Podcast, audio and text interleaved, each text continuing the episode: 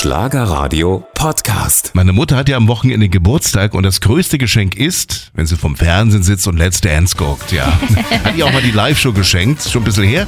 Aber Let's Dance geht wieder los 2024. Heute Abend hochmotiviert werden 14 Prominente wieder über die Tanzfläche wirbeln und versuchen in wenigen Wochen so richtige Tanzprofis zu werden.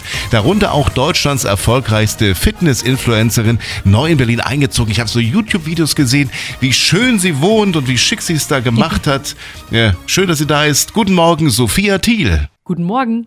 Sophia, was reizt dich an Let's Dance? Ich habe mich ja ganz lange davor gesträubt. Ich habe gesagt, alles, was in Richtung Tanzen und Singen geht, fällt bei mir komplett raus.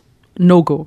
Weil es natürlich eine ganz andere Form ist, wie man mal aus der Komfortzone rausgeht. Und ich war immer so in meinem Komfortbereich. So Sport, Reden, das war so meine Sache. Mhm. Und jetzt dachte ich mir, jetzt mache ich seit zehn Jahren gefühlt das Gleiche im, im sportlichen Sinne und ich brauche jetzt eine neue Herausforderung für mich, so ein Wettkampf, so ein Tag X mal kein Bodybuilding-Wettkampf. Und dann habe ich gesagt, warum eigentlich nicht? Wenn andere das lernen, kann ich das auch. Aber es hört sich nicht so an, als wärst du jetzt von dieser Let's Dance-Teilnahme begeistert. Ich denke, ich habe es mir selber nur nie zugetraut. Okay. Weil ich immer dachte, ich habe zwei linke Füße. Man mhm. redet sich gerne dann auch immer Sachen ein. So, ich bin nicht fürs Tanzen gemacht. Ich bin zu unbeweglich, zu klobig. Und dann traut man sich irgendwie nicht. Deswegen habe ich mich auch nie in diesem Kontext gesehen.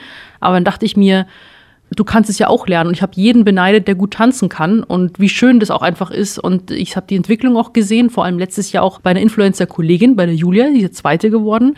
Habe auch bei ihr diese Entwicklung beobachtet. Und das ist ja auch, hat auch viel mit Selbstbewusstsein zu tun und Körpergefühl. Und das ist ja bei mir auch schon ein großes Thema. Mhm. Warum ist das nochmal so ein großes Thema für dich? Also generell mein Bezug zu mir selbst, Selbstbewusstsein und Körper, da habe ich eine ziemliche Historie hinter mir. Im Kraftsport habe ich angefangen, wegen Mobbing und immer unwohl gefühlt. Dann meine krassen Gewichtsschwankungen auch in der Öffentlichkeit, die bewertet werden, Essstörungen, Depressionen, darüber rede ich ja auch heute offen und man redet sich manchmal selber einfach gerne schlecht und äh, was man irgendwie nicht kann und deswegen war so Kraftsport halt so mein Safe Space. Und den möchte ich jetzt auch einfach mal verlassen für meinen persönlichen Wachstum. Ja. Dann wünschen wir dir wirklich ganz viel persönlichen Wachstum in der neuen Staffel von Let's Dance. Ab heute 20.15 Uhr bei RTL. Der Bruder von Giovanni Zarella ist übrigens auch dabei. Den ja. laden wir dann nächste Woche zu uns ein. Vielen Dank aber erstmal für den Moment, liebe Sophia Thiel. Tschüss.